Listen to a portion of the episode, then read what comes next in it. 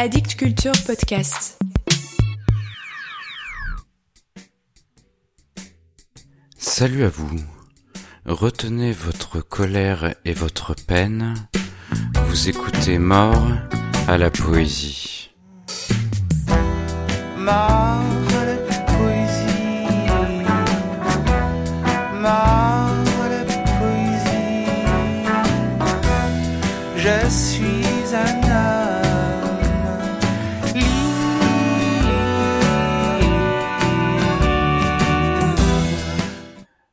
je vous parle d'un livre sur lequel je suis tombé par hasard en librairie. À ce propos, une toute petite parenthèse, je vous suggère de lire ce tout petit livre formidable de Mark Forsyth paru aux éditions du Sonneur et intitulé Incognita Incognita ou le plaisir de trouver ce qu'on ne cherchait pas. Je ferme la parenthèse. Donc, ce livre. À première vue, il ne donne pas trop envie. Le titre est en noir presque illisible sur le fond vert et son format à l'italienne n'est pas facile à manier. Éditeur, faites un effort. Mais bon, je suis curieux, je l'ai attrapé, j'ai plissé les yeux. Considérez les femmes. Poème traduit de l'anglais Kurdistan d'Irak par Victor Martinez aux éditions Contre. Ah oui, des poèmes sur les femmes du Kurdistan d'Irak. Ok, très bien. Je lis trois quatre pages et je comprends illico que c'est un livre puissant et, si j'ose dire, essentiel. Son autrice, Shoman Hardy, est née en 1974 à Souleymaniye, au, je ne sais pas si je le prononce bien, au nord-est de l'Irak, au Kurdistan irakien donc. Pendant son enfance et son adolescence, les premiers exils, d'abord en Iran, puis en Turquie. À l'âge de 19 ans, Shoman Hardy part pour Londres où elle termine ses études de philosophie et de psychologie, puis y fonde une famille. Elle reviendra à Souleymaniye 26 ans plus tard pour enseigner à l'université américaine d'Irak. Enseignante, chercheuse, traductrice et poétesse. Dans le manifeste qui ouvre ce livre, Considérer les femmes, elle écrit ceci. Il y a une différence entre une poésie émotionnelle et une poésie informée par les émotions. Les histoires que nous voulons raconter sont déjà suffisamment fortes, pleines de souffrances et de sentiments extrêmes, et nous n'avons pas besoin d'ajouter une couche supplémentaire d'émotions de notre cru. Nous devons retenir notre colère et notre peine, et laisser que ces histoires parlent d'elles-mêmes. Nous devons transmettre la vérité sans nous aliéner les lecteurs en leur criant au visage, sans être moralisants et sans les faire fuir. Nous essayons de rendre compréhensible ce qui semble incompréhensible, de reconstruire les liens et de faciliter l'écoute et l'empathie. Voilà, en quelques mots, le projet une poésie de reportage, une poésie d'anthropologie presque. La deuxième partie du livre est consacrée au génocide commis par l'État irakien sur le peuple kurde en 1988. Plus de cent mille civils ont été assassinés. J'aimerais vous lire le début de cette deuxième partie. Préface Discours du chercheur Je suis venu pour apprendre de tes souffrances. Emplis-moi de tes mots. Je n'ai pas été gazé, pas emprisonné, pas été les mères voyant leur enfant mourir de faim ou dépérir, ne sais pas à quoi ressemble le veuvage. Je n'ai pas vécu dans un baraquement, pas travailler dur dans des champs et des usines pour rapporter de quoi manger. Je veux documenter tes souffrances, être sûr que ta voix est entendue. je ne peux pas te promettre une réparation ou une aide directe, mais je te promets d'écouter avec tout ce que j'ai. Reste vrai dans ton récit, ne change pas les faits ou ne montre pas ta douleur.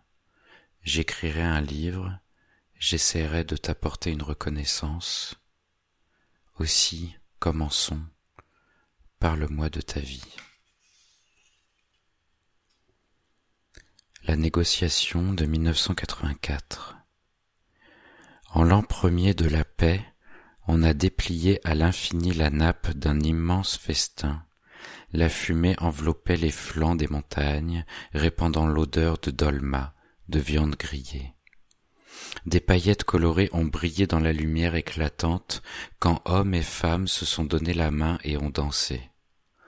Dans un de ces festins, enveloppé dans cet espoir, je suis tombée amoureuse d'un homme dangereux qui portait une arme, aimait le bon combat. Un itinérant, il s'habillait de kaki, gardait la barbe longue, mais il avait un éclatant sourire d'enfant et des yeux de braise. J'ai quitté le confort de mon village, je l'ai suivi au fin fond des montagnes. J'ai servi la Révolution en lavant les vêtements de cet homme, cuisinant pour lui, bandant ses blessures, lui donnant deux enfants. Je n'imaginais pas que trois ans après, nous tomberions tous dans un piège. Personne n'a fui, personne n'a supposé une telle fin. La cruauté nous a saisis par surprise.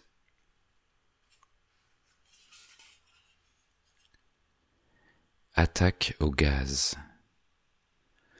Les bombes pouvaient tomber partout, à tout moment de la journée.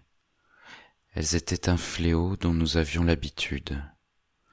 Dans nos abris creusés dehors, nous nous sentions en sécurité jusqu'à cet obsédant crépuscule d'hiver où les explosions sourdes nous ont trompés. Nous sommes sortis pensant que nous avions survécu aux bombes, mais une poussière plâtreuse et jaunâtre s'est déposée sur nos peaux, avec une odeur de pomme douce au début, qui semblait bonne à inhaler. Les gens sont devenus fous.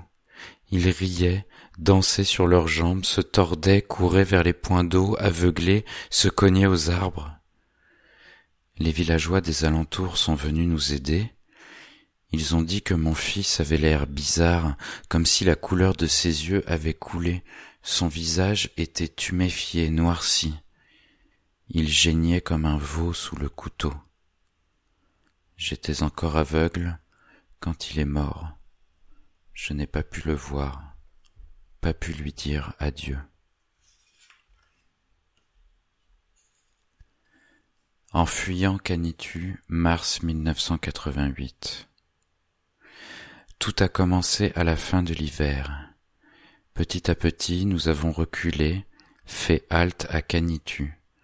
Nous sommes préparés pour les caves, cuisinant du pain, bouillant de la viande, triant des vêtements.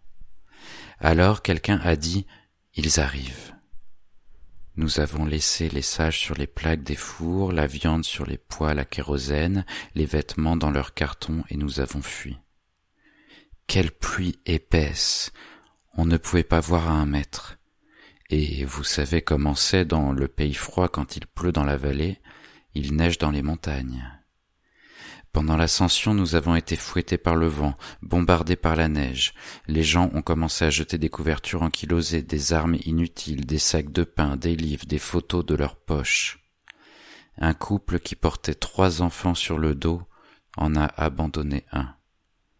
C'était un garçon, avait-il Quatre ans? Il n'a pas chancelé, trop engourdi, peut-être mort. Un pêche-merga blessé s'est lui-même enfermé dans un sac de couchage et a dit adieu. Les flocons l'ont rapidement recouvert. Quatre heures plus tard, nous avons abandonné l'ascension, commencé à nous séparer. Alors j'ai vu les corps morts qui sont restés. Il y avait l'ami de mon cousin, yeux ouverts, figés avec de la neige jusqu'à la poitrine. Je l'ai appelé deux fois par son nom, espérant qu'il nous rejoindrait. Au sommet, les gens ont allumé un feu avec les affaires délaissées. Un enfant qu'on avait abandonné a commencé à pleurer après que sa mâchoire eut dégelé. Seulement alors, j'ai commencé à prier. Le jour d'après, nous nous sommes dirigés vers la frontière à dos de mulet jusqu'à ce que les bus iraniens nous ramassent. Nous sommes arrivés dans le premier village, sommes sortis des bus, tombés à terre, nous ne pouvons plus tenir sur nos jambes. Même maintenant la glace ne me quitte plus, me paralyse les jours d'hiver. Les docteurs ont dit que c'est psychologique. Voulait-il dire que quand je me force au repos, tiens une cuillère ou ouvre une porte, je ne fais que me rappeler ma vieille peine? Voilà pour aujourd'hui. Si vous êtes paralysé les jours d'hiver, ressassez La poésie est morte, vive la poésie.